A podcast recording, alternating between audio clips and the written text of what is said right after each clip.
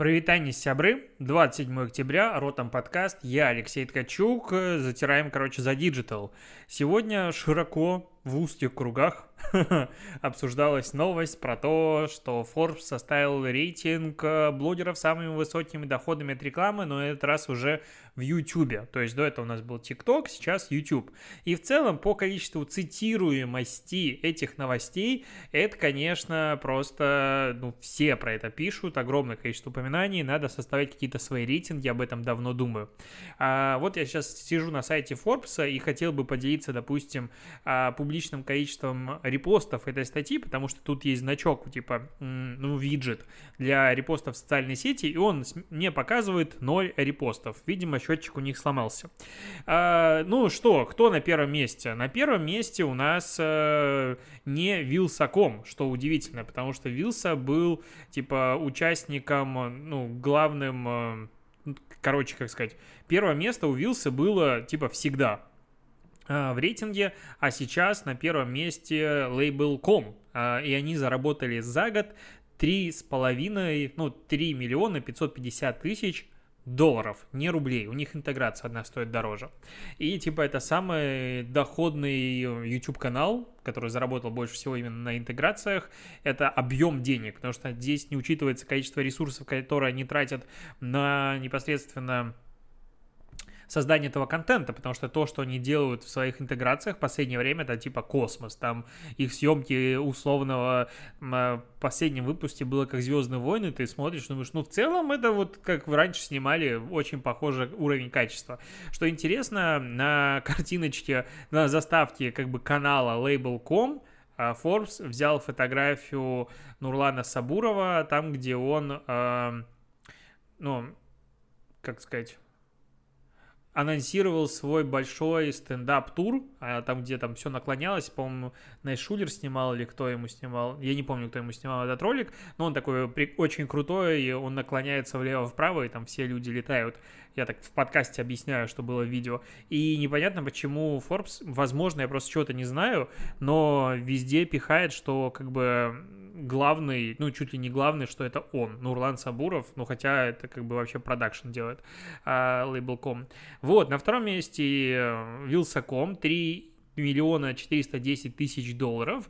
Третье место у нас Chicken Curry, миллион сто тридцать тысяч. Ну, и у них и контента меньше, и просмотров зачастую меньше, но отрыв такой очень существенный. То есть первое место, первое, второе место фактически, ну, это оценочное количество денег, которые они заработали. Сейчас мы еще об этом поговорим, но они плюс-минус рядышком. Третье место с отрывом практически в три раза. Четвертое место Юрий Дудь, чуть меньше миллиона долларов. Пятое Лапенко, тоже чуть меньше 9, ну, э, миллиона долларов, но Лапенко, конечно, поднялся за этот год очень сильно.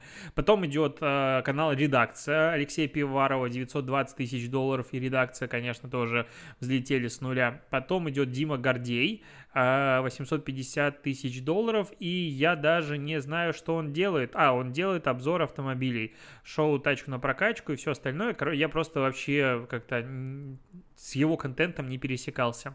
Ксения Собчак 840 тысяч долларов, а девятое место Дима Масленников 780 тысяч долларов тоже. Для меня а, не сильно известный блогер, слышал, но как бы что он там делает, не знаю. А, Академик а, на, на десятом месте 660 тысяч, потом Ирина Шихман с каналом «Поговорить» 650 тысяч долларов, Николай Соболев 600 тысяч Эрик Давыдович 510 тысяч долларов со своим каналом Смотра ТВ, потом Андрей Ширдин 490 тысяч и на последнем месте, ну, по доходу с YouTube, а, Моргенштерн 470 тысяч долларов. Здесь а, применялось как бы подход такой, что взяли именно сами интеграции, которые бренды прям проплатили, проплатили, и участники рынка, все, в принципе, медиа-киты на рынке фигурируют, и не секрет, сколько стоит а, интеграция у Label.com сейчас, допустим, там в районе 5-6 миллионов и выше ценники есть, то есть, ну, прям дорого это все стоит, хотя, с другой стороны, охваты огромные, и досматриваемость крутая. Вот. Что здесь интересно? Здесь интересно тот факт, что не всегда реклама, которая как бы даже подается как реклама, была реально оплачена. То есть иногда это бывают партнерские какие-то интеграции в рамках больших пакетов. И очень интересно посмотреть, каким образом э, оценивались, допустим, у того же Вилса, я знаю, есть интеграции одних брендов, которые даже спрашивал у ребят, которые эти бренды ведут, а, интеграция это или нет, типа нет, это не интеграция. А у нас бюджета на него нет, он как бы вот для нас сам так сделал, но все вокруг думают, что это реклама. И таких моментов случается много, то есть у Label.com там все очень понятно, у них есть только реклама, у других там обзорщиков всего остального с такими как бы полуплатными роликами не всегда можно это четко скоррелировать. И мне кажется, Вилс поменьше заработал, чем лейбл, и прям, возможно, даже сильно меньше, потому что до этого он все время говорил о том, что все эти рейтинги туфта и рядом не стоял, и было бы круто, если бы он так зарабатывал.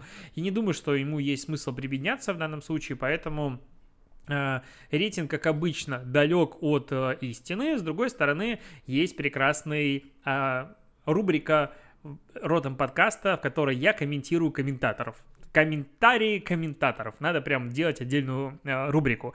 А, на VC, опять же, я уже ну, разочаровался в уровне комментаторов VC многократно, но каждый раз, когда встречаюсь в очередной раз тупостью, меня как-то внутри так, ну, как-то перекручивает. То есть, когда люди приходят и начинают гордиться тем, что они не смотрят никого из этих блогеров, или никогда о них не слышал, или что-то еще, ну, вот я когда перечислял и не знал кого-то из этих блогеров в топе, я внутри ставил пометку, что надо пойти посмотреть, почекать, потому что, возможно, я что-то либо важное пропускаю для себя, либо, ну, как это какие-то топовые ребята российского ютуба, а я с ними не сильно знаком, с их творчеством или вообще никогда не слышал. И это как бы в большей степени проблема во мне, как маркетологи. А когда люди приходят, опять же, ну, типа маркетологи, предприниматели и все остальное, менеджмент, говорят, ой, мы никогда о них не слышали, что я делаю не так, у меня на YouTube этого ничего нет. Ну, чувак, всегда проблема в тебе. То есть, если ты приходишь в комментарий, начинаешь срать по носам, а пытаясь доказать, что если я кого-то не знаю, значит это нонейм, нет, проблема, скорее всего, в тебе, не в человеке, которого ты не знаешь. Если он, тем более, немножечко как-то известен и должен входить в твой круг э, информационного поля. Такая вот у меня мысль, да. А к более грустным новостям. Apple повышает цены в App Store для России и некоторых других стран. А теперь, э, короче, по курсу 1 доллар это 100 рублей ну вот, чтобы проще всего считать было. И теперь, э, соответственно, начинает, ну, самое дешевое приложение будет стоить 75, э, э, так, так, так, минимальная базовая ставка для платного приложения в Apple Store составляла 75 рублей, сейчас 99 рублей будет составлять, ну и дальше там 179, 279, 379 и так далее. А до этого было, допустим, 150 рублей, стало там 180, 230 было, стало 200 80. А, подорожание идет. Ну, почему идет подорожание? Не потому, что Apple жадная, а потому что есть э, курсы, курсы валют. И если в начале этого года у нас был курс 62, то сейчас 78. Ну, по крайней мере, я живу в голове с э, мыслью о том, что доллар стоит 78. Я зашел вот 77-28 на бирже. Кстати, упал, потому что был в какой-то момент почти 80. Ну, ничего, поднимется еще. Поэтому будем, донатить будет дороже. А, суд США отклонил апелляцию администрации Трампа о блокировке WeChat в App Store и Google Play. На фоне этого акции у Tencent, это владелец а, WeChat, подросли. А, ну, Трамп же, ну, администрация хотела запретить типа все приложения. Не совсем понятно, честно говоря. Наверное, они смотреют все-таки на то, как аудитория реагирует на разные решения и таким образом хотели под выборы, типа, заработать себе очков, но блокировка ТикТока явно не прибавляет очков э, в аудитории, хотя, может, это не их целевая аудитория, я не знаю, там наверняка очень думающие и прагматичные люди э, принимали решения о каких-то подобных блокировках, и это абсолютно, я на 100% уверен, что чисто политическое решение для того, чтобы выиграть выборы, все остальное насрать сейчас. Но а, в любом случае WeChat пока не блокируют, и типа до разбирательств до окончания разбирательств приложение удалять будет нельзя. Ну, окей, как бы WeChat временно повезло. А, ходят новости о том, что владелец пятерочки и перекрестка планирует запустить доставку из ресторанов в 2021 году, а это, а, соответственно, на базе а, X5 Retail Group будет развиваться новый сервис доставки. Конкуренция, конечно, начнется жестче. Интересно, в какую целевую аудиторию они будут бить, потому что, ну, как бы есть же у нас уже Delivery Club, который, ну, активно продвигает стидосы и ну, короче, я вообще, ну, я как потребитель, возможно, даже люблю скидки очень сильно, но в целом я ну, если есть скидка, я покупаю на скидке. Это прям, зачем платить больше, если можно платить меньше.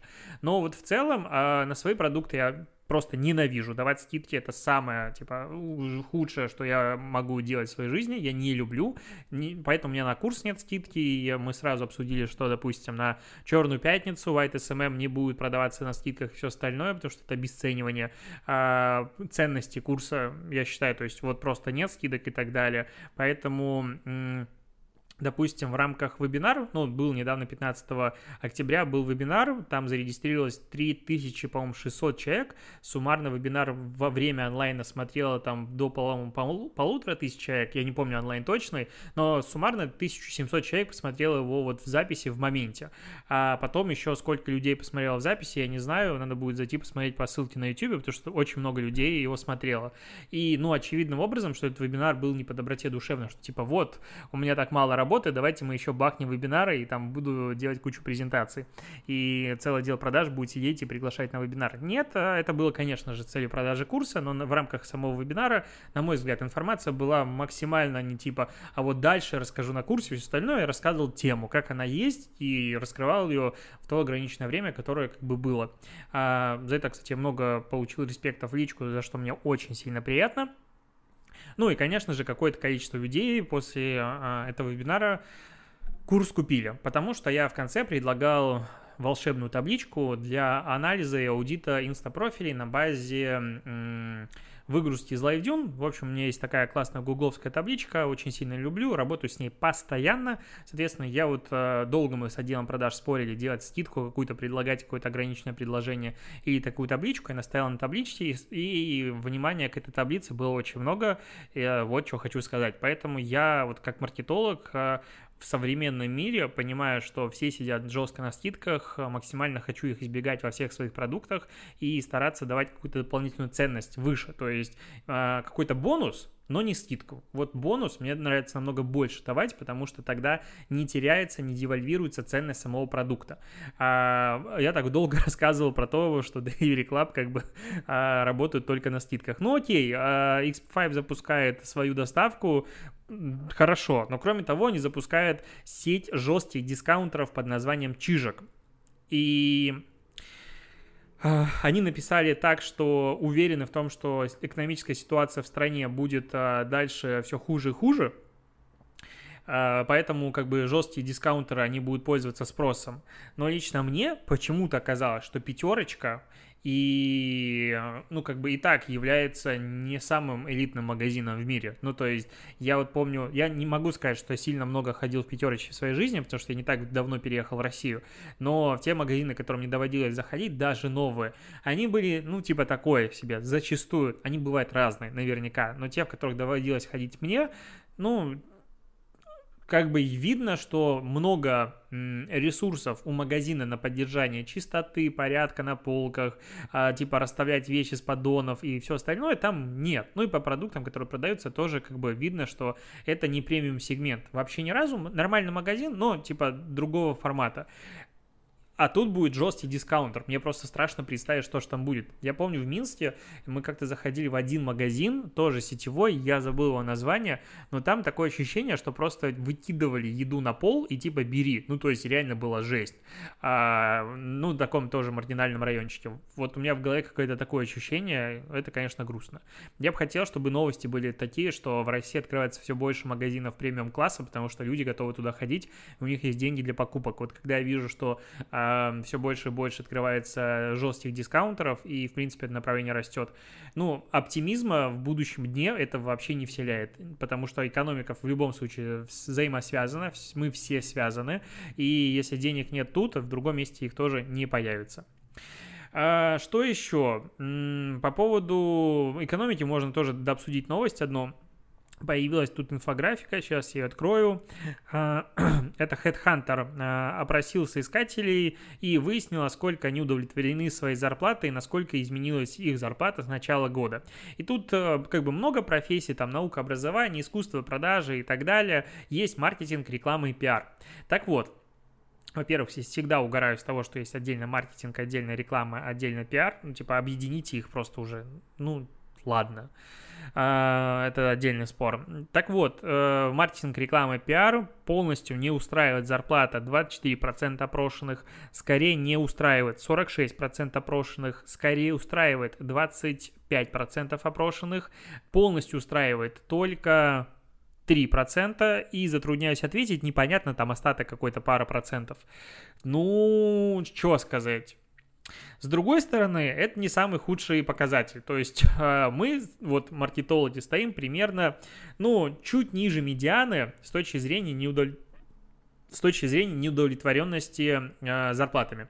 То есть рядом есть госслужба НКО, у них полностью недовлетворены э, 36%, а частично недовлетворены 35%, а вот э, скорее устраивает такой же, как и у маркетологов. А рядышком есть управление персоналом, строительство недвижимость, юристы, высший менеджмент. Ниже нас там начало карьеры студенты, транспорт, логистика, административный персонал. Что интересно, кто в топе? Топе закупки 21% полностью не удовлетворены, 39% скорее не удовлетворены, 31% скорее удовлетворены и 6% а, полностью устраивает зарплата. Но в целом, а, вообще я считаю, что ну вот, если ты в моменте полностью удовлетворен зарплатой, скорее всего, тебя повысили недавно. Ну, потому что ты всегда к любому доходу, какой бы он ни был, привыкаешь и хочется большего. Ну, по крайней мере, у меня такое было регулярно с тем учетом, что удвоение дохода в моей жизни случается с завидной регулярностью. И как бы в любом случае всегда привыкаешь. И ну, это как бы адекватная статистика, я в ней не сомневался. То, что люди в целом будут не удовлетворены, их будет не устраивать. Но то, что у маркетологов четверть полностью не устраивает зарплата и почти 50% скорее не устраивает, это, конечно, грустненько, потому что, ну, типа, трех из четырех зарплата очень сильно не устраивает или частично, ну, короче, по-разному, и люди хотят зарабатывать больше. Почему это плохо?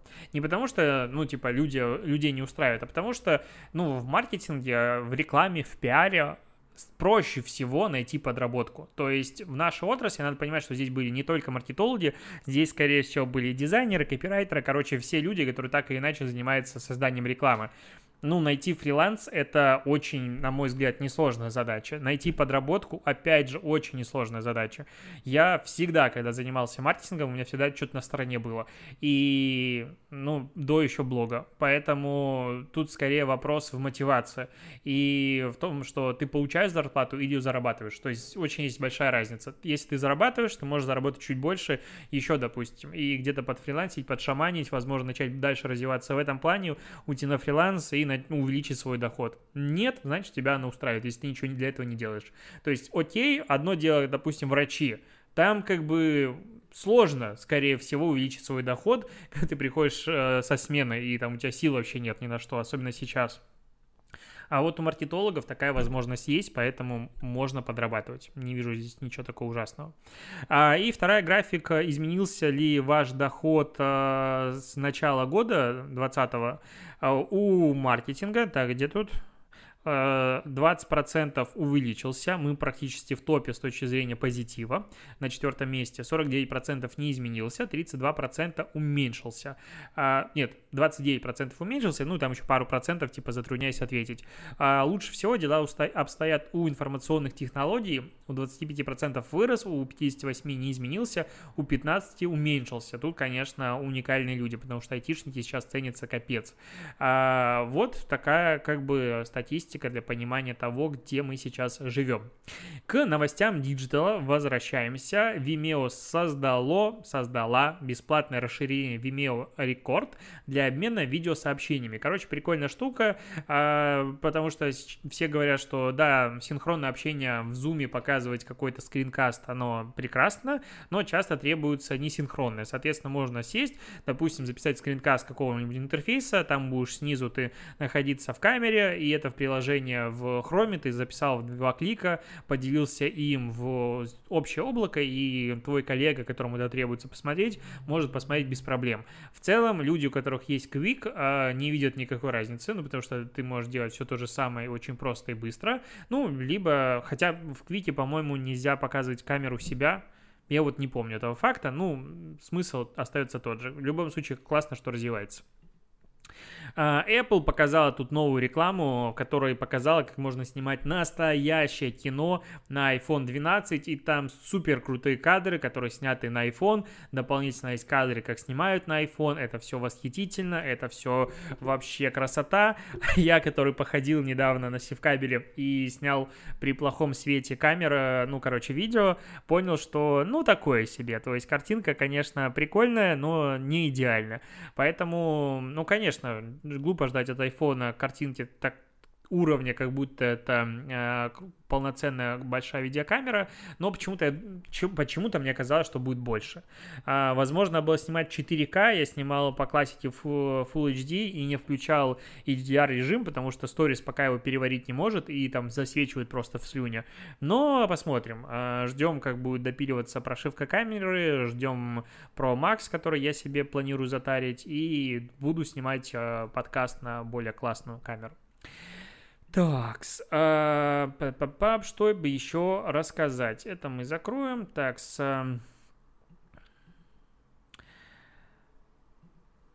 Про Инстаграм поговорим. Во-первых, сегодня выкатили нам всем, э, ну, начали, точнее, ночью массово раскатывать э, темы оформления в директе. И типа их можно менять, кастомизировать, можно отвечать на, ну, выделять какое-то сообщение и делать на него реплей а свайпом. Все это прикольно, хранятся все документы отдельно, которые были у вас а, в переписке. Но есть один нюанс, который пока раздражает. Во-первых, нет классического а, оформления, вот как было до этого в Директе. Пожалуйста, вот мне кажется, можно было бы запилить, это несложно, просто тему как было, а, а не делать полностью вырви-глазовые все неоновые цвета, и та тема, которая по умолчанию, она тоже меня, честно говоря, раздражает, потому что там тоже есть градиент. Ну, ладно, допустим, новый фирменный стиль, мы к нему привыкнем, и не надо бухтеть на то, что все новое это плохо. Есть нюанс, который вот на самом деле раздражает, что у вас в переписке, у тебя, у твоего собеседника одинаковая тема чата. Соответственно, ты не можешь выставить э, сквозную тему на все свои переписки. В каждом чате она своя. И если твой собеседник тему меняет, она у тебя меняется в том числе. Мелочь, но почему-то очень сильно бесит. Кроме того, если твой собеседник меняет тему, тебе приходит уведомление о том, что в этом чате изменилась тема. Это как бы как новое сообщение. И это выглядит вообще как жопа. Ну, то есть, одно дело, когда ты общаешься с 10 людьми в директе, и все хорошо.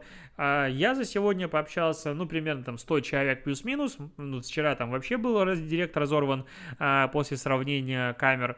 И это очень много. И если в каждом чате будут свои темы, ну, там просто глаза будешь ломать. Ну, ты приходишь, они же яркие еще подлюки. Одна какая-то ракета, типа там а, тоже очень много гаранти... градиентных тем, то есть если, причем еще если у тебя повышает, ну, поднимается как бы э, окно чата, когда ты начинаешь писать сообщение, у тебя как бы по градиенту поднимается сообщение выше, они меняют цвет. Когда ты отправил сообщение, допустим, у тебя чат ушел, а спускается, ну, этот интерфейс чата вниз, сообщение изменяет цвет. Ну, то есть это как-то так, ну, слишком бьет по глазам. Возможно, я старпер, и мне 30 лет, И я сижу такой, говорю, верните мне все как было. Но такая штука. А пока раздражает, привыкнуть не получается. Есть более крутая штука. Инстаграм разрешил делать прямые эфиры до 4 часов. А тут важно понимать, что вот в моменте, когда Инстаграм выкатывает какую-то новость, это не значит, что вот прям сегодня у всех сразу стало это доступно. Нет, это становится доступно через какое-то время. С другой стороны, а, все прямые эфиры остаются у тебя в архиве на 30 дней, и с ними можно дальше что что-нибудь интересненькое делать. А, и вот архив прямых эфиров у меня уже появился. А с другой стороны, длинные прямые эфиры на 90 минут, на 2 часа уже замечали а, в рамках теста еще в мае, наверное, даже, возможно, раньше. В чат мне скидывали, это как бы тестировалось давно. Скорее всего, это как раз-таки связано с пандемией, потому что часовой вот такой вот лимит, он как бы и удобный, и неудобный одновременно. Иногда хочется полтора часа поговорить, иногда какие-то мероприятия, там надо больше. И вот типа идет, идет прямой эфир, надо заново перезапустить, ну, такой гемор. Поэтому вот такое, типа, 4 часа лимит, ну, удобная вещь. Если бы убрали его, вообще бы никто не обиделся, и точно всем бы жить стало лучше. Кроме того, поговорим сейчас с тобой про фильтрацию контента в Инстаграм, потому что сегодня начала распространяться новость о том, что какой-то русскоязычный пользователь выложил фотографии лимонов, написал яблоки, и типа Инстаграм его фотографию заблюрил, потому что это ложный, недостоверный контент, информация. На самом деле не важно здесь текст, здесь важно другое, что сейчас активно распространяется информация, якобы теплая вода с лимоном спасает от коронавируса. Помнишь, э, весной там там был корень имбиря, и он дико взлетел в цене, что-то еще такое тоже было. А, и тем людям, которые делают коктейли, им нужен был имбирь, было, конечно, грустно, потому что а, он пропадал с прилавков. А, а вот и как раз этот автоматический алгоритм Инстаграм пометил лимоны просто подразумевая, что, скорее всего, речь пойдет не про сами лимоны, а про то, что они якобы спасают от коронавируса. А, алгоритм дал сбой, народ угорает, кто-то креативит, а, по-моему, самокат или кто-то еще сделал даже прикольный пост у себя в Инстаграм по поводу ложной-неложной информации. Ну, в целом, за, за, занятная, забавная такая... Э, еще одна новость, а, еще один гвоздик такой в гроб свободы слова в Инстаграм. То есть, ну, вот алгоритм не, не сработал, ты не можешь выложить лимоны какое-то время. Прекрасно. А потом алгоритм э, не сработал, и вообще навсегда осталась какая-то вещь, если ты не можешь к ней привлечь медийное внимание. Тут вот, допустим, а, а, широко обсуждалось цензура в Инстаграме, где э, Николас Уильямс опубликовал фотографию. Это темнокожая плюс сайз модель. Э, она ее публиковала там, где она фотографии придерживала, ну, как бы она была обнажена, придерживала грудь. И Инстаграм удалил это изображение из-за нарушения правил платформы. А пользователи начали э, жестко хейтить и ставить хэштег, что я хочу видеть на Йоме и так далее, и в итоге Инстаграм изменил правила, и вот что написала на Йоме у себя на странице, что... А, а, так, так, так, мы благодарны, Инстаграм написал, мы благодарны нашему глобальному сообществу за то, что оно открыто и честно говорит о своем опыте, надеемся, что это изменение политики поможет большому числу людей увереннее выражать себя. И типа теперь в правилах будет прописано разграничение придерживания сдавливания груди, одно из которых является искусством, а другое порнографией. Я, может, в другом Инстаграме сижу, но количество фотографий, там, где грудь а, сжимают, придерживают и все остальное, не у меня в ленте, но у друзей зашкаливает. Ну, то есть я прям видел много разного контента. И его как бы не удаляли. Поэтому удивительно, что в данном случае, возможно, пожаловались большое количество пользователей на эту фотографию, ее снесли. Кстати, про вот это удаление а, полу 18 плюс контента. Это одна из тем, которую мы будем обсуждать с одним из а, ребят, который этим занимается активно в продажных блогеров во втором сезоне. Мы там вообще будем планировать классные темы. Будет очень интересно поговорить про такую цензуру. Но как бы алгоритм не удалял контент, если ты просто вот типа девушка, которая грудь придерживает рукой, нет. А, контент э, инстапрофиля этой Ротаковски, как ее зовут, э, у нее он сто процентов состоит просто вся лента из этого, и ничего там не удаляют. Другой момент, что часто жалуются на вот модели плюс сайз, что их за фотографии, их фотографии удаляют, а такие же снимки, типа более м- худых девчонок, их не удаляют. Такая вот цензура, и типа голым э, девчонкам э, в теле не позволяют фотографироваться в Инстаграм, выкладывать фотографии, а хочу не сказал красиво можно, а худым как бы позволяют. А, ну, это вопрос. И так явно не должно быть. Ну, то есть это тупая цензура абсолютно. А, вот. Меня больше раздражает мысль о том, что в Инстаграме можно публиковать контент а, во время родов, вообще не цензурированный. И было целое сообщество в Америке девушек, которые боролись за то, чтобы им позволяли выкладывать фотографии, как ребенок из девушки в буквальном смысле рождается – вот э, это да, естественно, вообще не спорю, но это шокирует. Для людей не с подготовленной психикой лично меня это шокирует. И, возможно, вот как бы странно. То есть э, Инстаграм, с одной стороны, не позволяет выкладывать фотографии с э, там, где видно сосок, потому что, типа, может быть, девушке не 18+, и все остальное, короче, очень странное пуританское правило. С другой стороны, вот как бы А они убедились, что девушка рожает, и ей 18 лет есть. Можно рожать и в 15, и в 16. Короче, странная такая тема. Но она, ну, в любом случае, эта цензура, она активно обсуждается везде, не только в нашем с тобой подкасте, потому что сейчас, допустим, в Европе э, все эти IT-корпорации, Facebook, Google и многие остальные просят э, ЕС короче, изменить закон. Я вот дословную формулировку не помню, как сейчас э, трактуется закон, но смысл в чем? Э, сейчас платформы занимаются фактически постмодерацией контента, то есть э, по жалобам. Ну вот, утрировано так, там есть алгоритмы и все остальное, и непонятно, каким образом эти алгоритмы соотносятся с законом. Но в чем суть? Если платформа знает о том, что на ее, а, ну вот в ней размещается какой-то а, плохой контент, назовем это так, типа там, ладно, плохой контент, то если компания об этом знает, как бы, что каких-то фактах, соответственно, она несет ответственность за все факты размещения такого контента у себя на платформе, что на платформе, которая занимается, ну, развивается на пользовательском контенте, в принципе, невозможно. В Америке немножечко иной закон, там закон, типа, по принципу доброго самаритянина, и пока компания с этим борется, а, они молодцы, но если какой-то факт а, плохого контента встречается, их типа за это не наказывают. Потому что в, в остальных случаях, если типа компания вообще не будет обращать внимание самостоятельно делать какие-то проактивных действий и только по жалобам удалять контент, ну представь себе, что будет.